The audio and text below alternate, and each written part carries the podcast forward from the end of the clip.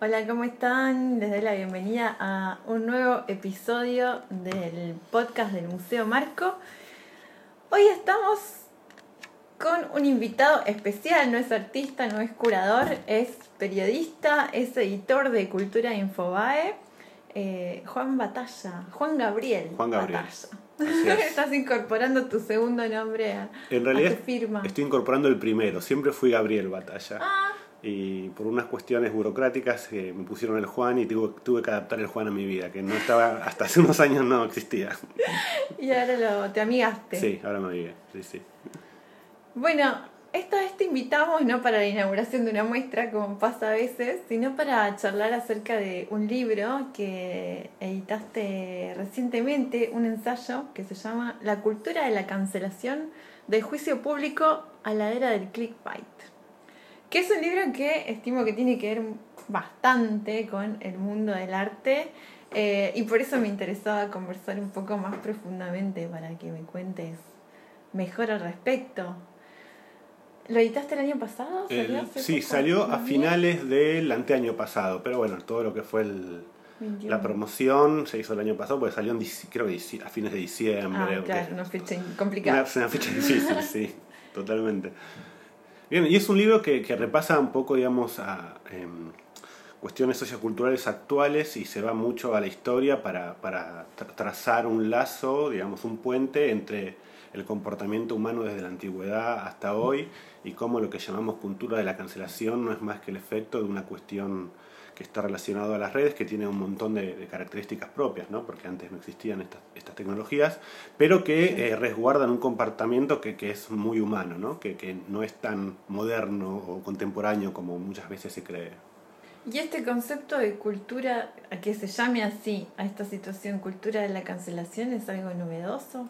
Es novedoso en el sentido que justamente es, eh, son las redes las que propician la posibilidad a un montón de personas de interactuar con, con diferentes objetos culturales, ¿no? que sea un artista o sea un cantante, etcétera, etcétera. Y a partir de ahí eh, las personas tienen otra voz, tienen otro comportamiento social que obviamente, digamos, todos conocemos lo que sucede en las redes con, cuando se ataca a un personaje, etcétera, que se van sumando voces y voces y voces. Eh, y a partir de eso los distintos estamentos, digamos, eh, toman eh, lo que se llama, ¿no? que, fue, alguien fue cancelado, ¿no? que a partir de un comportamiento que es considerado inapropiado por un determinado grupo etario, eh, una empresa puede determinar que esta persona de comportamiento inapropiado deje de publicarse o deje de pasarse su música en radios, etc. Entonces es un fenómeno, digamos, que muy amplio porque también, digamos, eh, atrapa o- o condiciona el comportamiento de las personas eh, normales, digamos, civiles, eh, más allá de las personas más famosas o que tienen una vida social pública, ¿no? No, incluso es un término que está un poco de moda cuando alguien te cae mal o por alguna razón dices, ah, lo cancelé. Como que se extendió a otros ámbitos de la vida, cancelalo. Y claro, porque es un, digamos, es una, es un paso claro de, de- de un comportamiento que ya se hizo cotidiano. O sea, está tan aceptado y, lo- y te- y tenemos tan aceptado que, que podemos eliminar a alguien, digamos, de nuestra vida a partir de nuestra propia decisión, que, que lo, que lo llevamos a, a las cuestiones más mínimas que de nuestras relaciones, ¿no? De nuestras relaciones eh, con otra persona. Pero antes de las redes, no pasaba un poquito con la prensa. En la introducción contaste un caso que a mí me sorprendió porque yo no lo conocía para nada, que tenía que ver con John Lennon.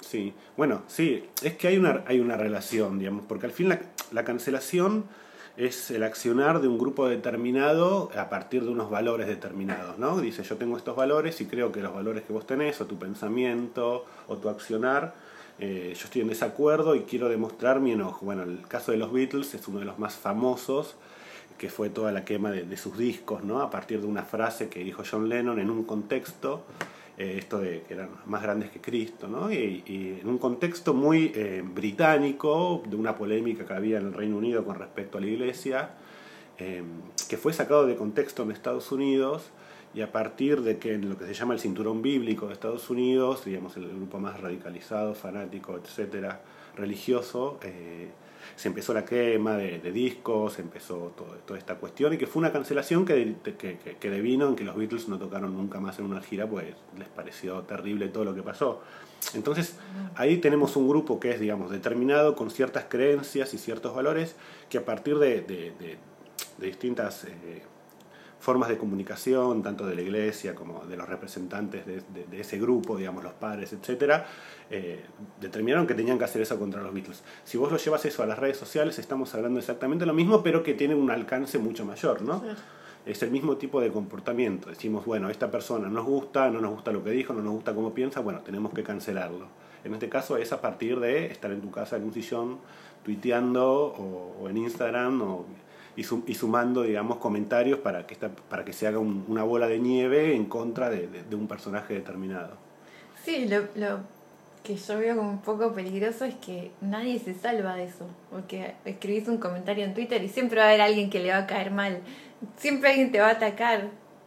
por algo, es como que eso, no, no hay nadie exento. No, es que nadie es exento, digamos, en, en Argentina es un caso muy particular, ¿no? Pero en otros países eh, hay, hay, hay, muchos casos de personas que han perdido sus trabajos por hacer comentarios o chistes, muchas veces desubicados o malos chistes, eh, en Twitter, ¿no? Y porque alguien lo levantó y, y, y, los crachó, por decirlo de una manera, y se sumaron más gente, más gente, más gente, y la persona perdió su trabajo en cuestión de horas porque la empresa no quiere quedar pegada a tener un empleado que diga tal o cual cosa. Entonces se genera también eh, un espíritu de autocensura, ¿no? Es muy, muy grande. Debo decir, bueno, eh, yo puedo decir esto, pero ¿hasta dónde voy a decir? ¿no? Digámoslo, supuestamente las redes llegaron para traer una, una libertad y una posibilidad de enriquecer el pensamiento, ¿no? pero es exactamente todo lo contrario, ¿no? bueno, eh, me haces acordar con esto de la autocensura Hace poco veía una entrevista de uno de mis cantantes favoritos, que es Leiva, que decía esto, que lo aburrido que es ver una entrevista hoy, él hablaba del caso de la música, eh, porque son la gente, los, músicos se cuidan tanto de lo que van a decir públicamente para que después no le critiquen que terminan no diciendo absolutamente nada y son entrevistas súper lavadas donde repiten siempre lo mismo en todas partes para no, no dar pie a a esta situación. Es que pasa eso, pasa eso, digamos, estamos todos en una situación de, de, un nivel de, de la corrección política que, que te tiene, digamos, llega al absurdo, ¿no? Sí, porque también, como algo que, bueno, vos sabrás más en profundidad, pero es como que se está empezando a buscar en la historia cada vez más. No hablamos solo de personas vivas, contemporáneas, sino que cada vez más se busca. Sí, claro, se va, se va para atrás eso sin duda se va para atrás. Y se va para atrás también en las personas vivas, porque hay muchos casos de, de, figuras públicas que se ha ido al feed de Twitter para ver qué tuiteó cuando tenía 12 años y a partir de ahí hacer una cancelación de un chico de 12 años, que nada, creo que todos tuvimos 12 años y sabemos que a los 12 años no sos la persona más lúcida y no tenés todos los patitos en, en, línea, ¿no? Uno dice muchas tonterías cuando, cuando va, va creciendo. Y se han hecho cancelaciones de personas adultas a partir de algo que pensó cuando tenía 12 años, o sea, lo que es, es, ridículo. Eh, y también, como, como bien dijiste, de personas muertas, ¿no? O sea, se, se analiza, es un poco, de, un poco el problema que, que hay hoy en muchos sentidos, eh, que se analiza con el cristal de hoy cuestiones que pasaron hace 100 años. ¿no? Y, y, y eso es, es, un, para mí es un pensamiento un poco, un poco liviano porque es no entender la, el momento histórico donde suceden las cosas y no entender el contexto. Entonces me parece que si vos no tenés un contexto y no tenés un conocimiento de por qué sucedieron las cosas de determinada manera, que eso no significa que digan que esté bien, ¿no? O que sea correcto o que sea celebratorio lo que sucedió. Pero por lo menos te ayuda a entender que en ese momento las cosas eran de determinada manera. Y lo importante quizás no es tanto cancelar a la figura muerta que hizo tal o cual cosa, sino entenderlo y entender que eso no puede volver a pasar, ¿no? Eso me parece que sí es importante, que si vamos a ir hacia atrás para, para sacar de la tumba a esta gente y, señalarlos con el, con el dedo a, modo de adoctrinamiento, eh, que sirva para poder establecer una sociedad, digamos, con un mayor diálogo y que no, que no se permitan o que no sucedan ciertas situaciones que antes eran comunes, ¿no? Pero de ahí a cancelar la obra eh, de una persona, es, me parece que hay, hay un error básico porque también si vos cancelás la obra de ciertos ciertos artistas. También tenés que cancelar la obra de los artistas a los que influyeron. ¿no? Hay, en la filosofía vos tenés un montón de casos de, de digamos, de pensadores actuales que están basados en pensadores del pasado que no fueron las, personas más agradables del mundo y en el, en el arte ni hablar también. Digamos, el caso más famoso hoy sigue siendo el de Picasso, que, que, es una tremenda influencia en, el arte contemporáneo. Entonces, bueno, si vamos a cancelar a Picasso por, por su vida y quieren cancelar su obra, algo que no va a suceder jamás, eh, para mí, también cancelemos a la gente que a partir de que vio a Picasso quiso ser pintor, porque estamos hablando de que eh, tomó un mal ejemplo. Entonces es todo ridículo en ese sentido, ¿no? es, todo muy ridículo. Lo mismo con la música, o sea, ¿cuántas cantidad de músicos hay que han influido no solo en los países, en Estados Unidos, en Reino Unido, Francia, es también a, músicos de todo el mundo a partir de la globalización, etcétera, y la, exportación de las industrias culturales. Entonces, ¿cómo haces para determinar qué se puede, qué, qué hay que sacar y qué hay que dejar? O sea, si es un mundo que está súper conectado, donde eh, a vos te llega de todos lados, a cualquier persona que es creativa le llega de todos lados esa información y, necesita esa información para crear, porque en sí está de alguna manera todo inventado. Lo que vos tenés que hacer es generar un nuevo, digamos, una nueva forma de expresión a partir de elementos que vos tomás y los haces personales, ¿no? Totalmente.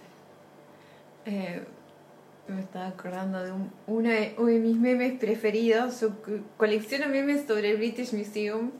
y hay uno en particular que dice: bueno, ¿quién separa muy bien la obra del artista? El British, Museum. claro.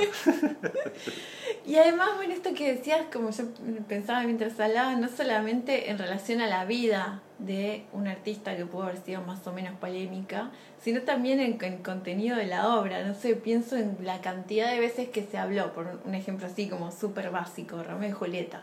Ay, tenían 13 y 14 años. O, esta situación que se replica en novelas del siglo XVIII, XIX, y la gente se casaba a esa edad. Era como algo súper tradicional y en las costumbres de esa época. Bueno, San Martín se casó con una menor de edad. Eh, estamos hablando del que se considera el padre de la patria. No sé, ¿quién, ¿quién puede decir hoy cancelemos a San Martín? Porque en su época estaba bien casarse, que un hombre de treinta y pico de años se case con una persona de 14 años. Bueno, hoy no está bien porque hay leyes, porque el mundo cambió. A ver, el mundo cambió, pasaron, pasaron cosas entre el siglo, el siglo XIX, el siglo XVIII y la actualidad. Hubo un par de guerras mundiales, hubo un, un, par de, digamos, de, de, de holocaustos a distintas en distintos momentos de la historia que han hecho que también tengamos una perspectiva, que se, que se creen organizaciones, que los niños tengan derechos. O sea, pasaron un montón de cosas, por suerte. Por suerte en el sentido de que pudimos avanzar para no repetir los errores del pasado, ¿no? Que, de estas cosas terribles que han pasado hemos sacado algo. Entonces, me parece que la cancelación tendría que ir en esa dirección también, de que de los errores que hemos, que hemos cometido en la historia podamos sacar algo que podamos convertir esto en, algo que sea positivo, tanto para los derechos de las personas, para los derechos de los animales, del medio ambiente también, etcétera. Sí, también esta situación de que más allá de que uno no esté de acuerdo, permitir que, que esas opiniones sigan existiendo, porque si no, no tenés con qué contraponer lo que supuestamente moralmente está correcto. ¿Contra qué lo pones si eliminas todo lo otro? Y claro, no, es que el del disenso, digamos, el disenso es lo que genera el diálogo. Me parece que el diálogo es como el, la base de todo comportamiento social humano, ¿no? Si vos si no tenés diálogo, la vida, la verdad que es bastante triste, ¿no? Cuando, entonces, en ese sentido, eh, justamente la contraposición de ideas, el enriquecimiento y también el saber escuchar, eh, que me parece que es muy importante, que es algo que lamentablemente no, se está produciendo mucho en la sociedad actual, eh, y la cancelación tiene algo que ver, tiene un poco que ver con eso. Eh, me parece que, es súper importante, sin dudas. ¿Y me puedes contar que algunos de los casos en los que, que desarrollás en el libro? Uy, hay un montón, hay un montón. ¿Son todos del ámbito de la cultura o no necesariamente? Hay, del ámbito, no, hay del ámbito de la cultura, hay del ámbito de la televisión, eh, hay del ámbito del deporte. Eh, yo lo que hago justamente es agarrar distintos casos que tuvieron distintos orígenes, ¿no? que se produjeron cancelaciones a partir de distintos orígenes, por circunstancias a veces bastante disímiles.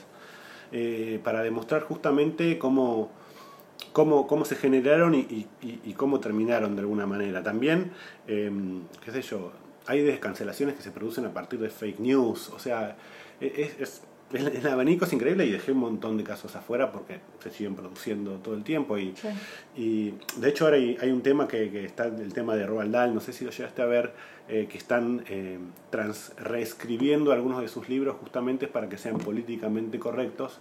Yo toco ese tema de, de, Roald Dahl mucho, bastante en el libro, porque fue un, fue un personaje con declaraciones antisemitas muy fuertes. Eh, y a partir de eso se produjo una cancelación hace un par de años y se retiraron muchos de sus libros de librerías y, y bibliotecas. Entonces, eh, como los derechos de Roald Dahl eh, son bastante interesantes y los tiene la familia y han sido vendidos a, una plataforma de streaming, hay todo un proceso de limpieza de, de, digamos, de... Es, muy curioso, ¿no? Porque se están haciendo que Roald Dahl escriba cosas que Roald Dahl no escribió. Eh, entonces, es mm, ahí hay, ahí hay un tema de, cancelación que yo toco en el libro, el caso de Roald Dahl, por ejemplo, que todavía hoy sigue, sigue siendo noticias, ¿no? Que se sigue proyectando en el tiempo eh, a partir de esto que te digo, un par de declaraciones que él hizo hace mucho tiempo, eh, algunas fueron sacadas de contexto, otras no, digamos, yo leí las entrevistas y, y, bueno, dijeron, no, no, podemos permitir que un personaje tan rico para la cultura, que ha creado, digamos, una cantidad de historias que hoy son netamente cercanas como Matilda, Charlie, la fábrica de chocolates, los Gremlins, y que nada, que son parte de la cultura pop y son parte de, lo que de todos los que tuvimos infancia y, bueno, y que se va, y se, y se va a seguir propagando, ¿no? Eh, entonces, bueno, hay como una, una, un lavado de, de, esta imagen a partir de esto. Para que no se lo cancele, bueno, eliminar ciertas palabras, eliminar quizás a ciertas frases, agregarles eh, comentarios posteriores para que demuestren que no, es, eh, no, no, trata de ser discriminatorio. nada, eh, no sabía nada sobre esto que me estás contando, me parece súper polémico. Y sí, y sí, además, eh, no sé, no sé qué diría Roald Dahl, de que le reescriban los libros, no sé quiénes, sinceramente, me parece un... ¿Viste?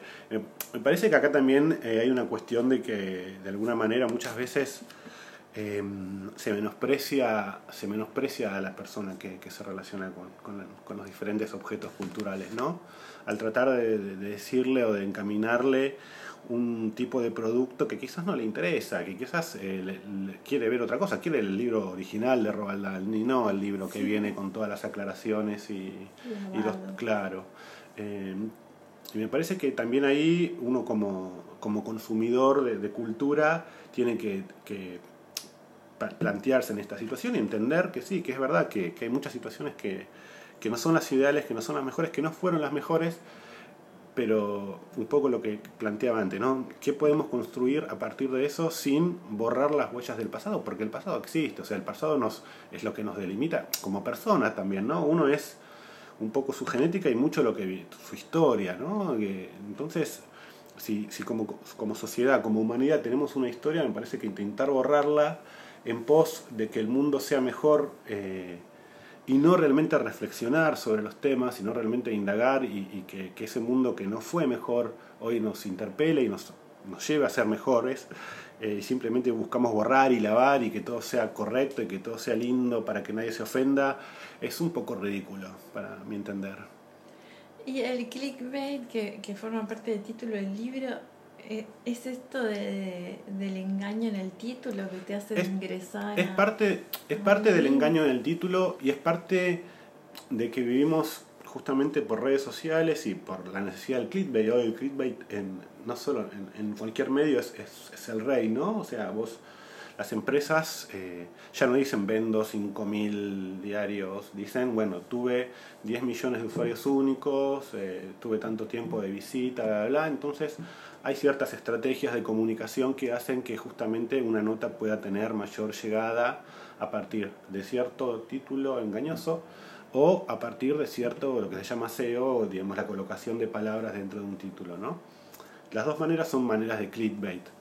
Obviamente cuando uno hace un título engañoso, yo como, digamos, como periodista de un medio sé muy bien que después el, el, usuario se va, si vos vas a mentirle descaradamente, digamos, una persona no vuelve a, a, leerte, ¿no? Entonces, pero bueno, hay muchos medios que lo utilizan, medios más chiquitos que, que sí que lo utilizan.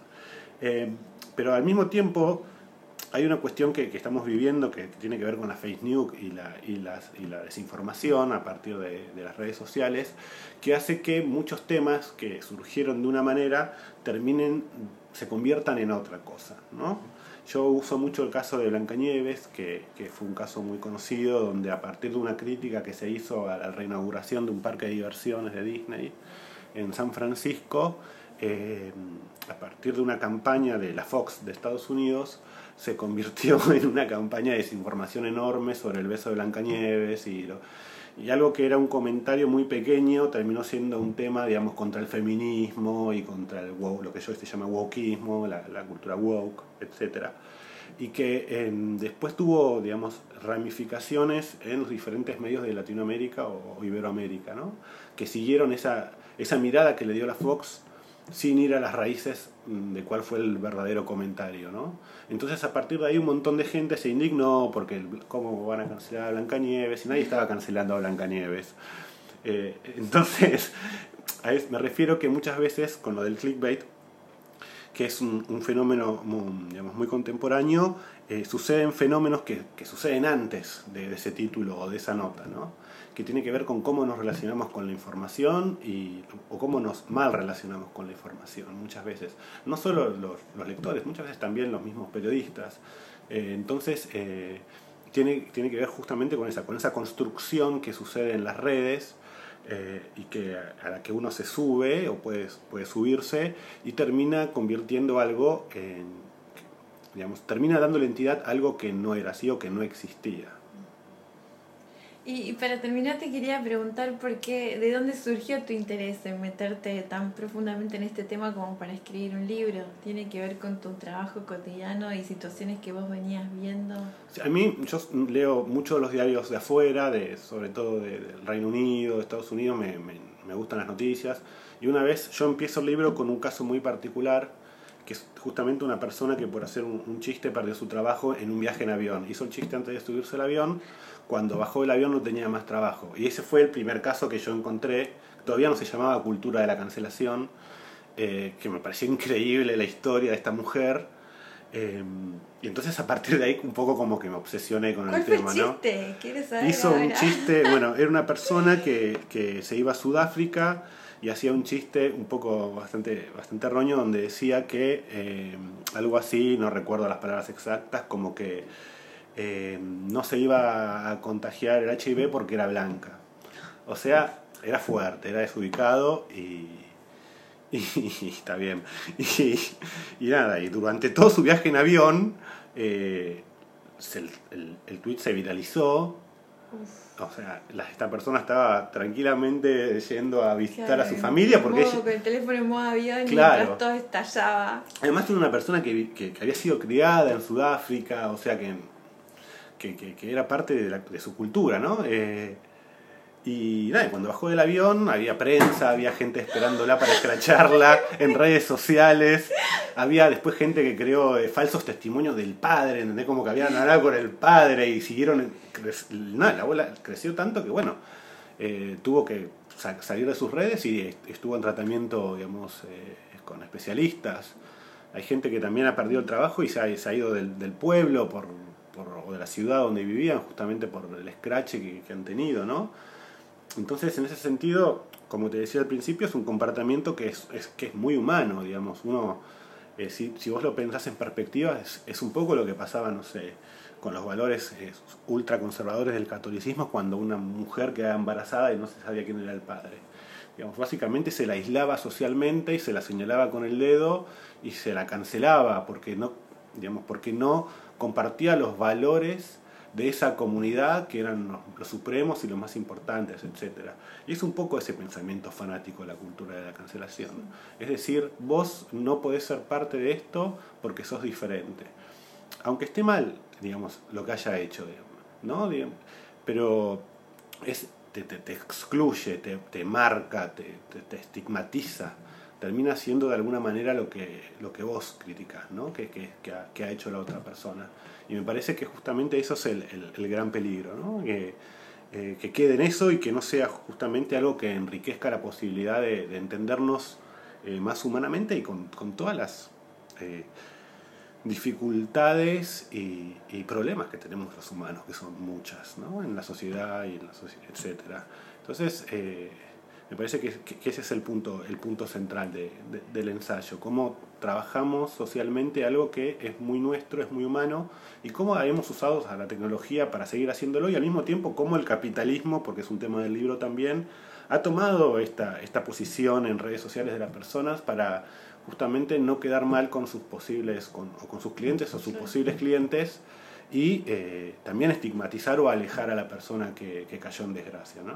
Esto es un, un círculo eh, bastante vicioso en ese punto. Bueno, suena súper interesante. Muchas ganas de leerlo. bueno, eh, bueno, muchas gracias por haber pasado por acá y contarnos todas estas anécdotas, estas historias que fuiste recopilando sobre la cultura de la cancelación. No, muchas gracias a vos por la invitación. Por favor.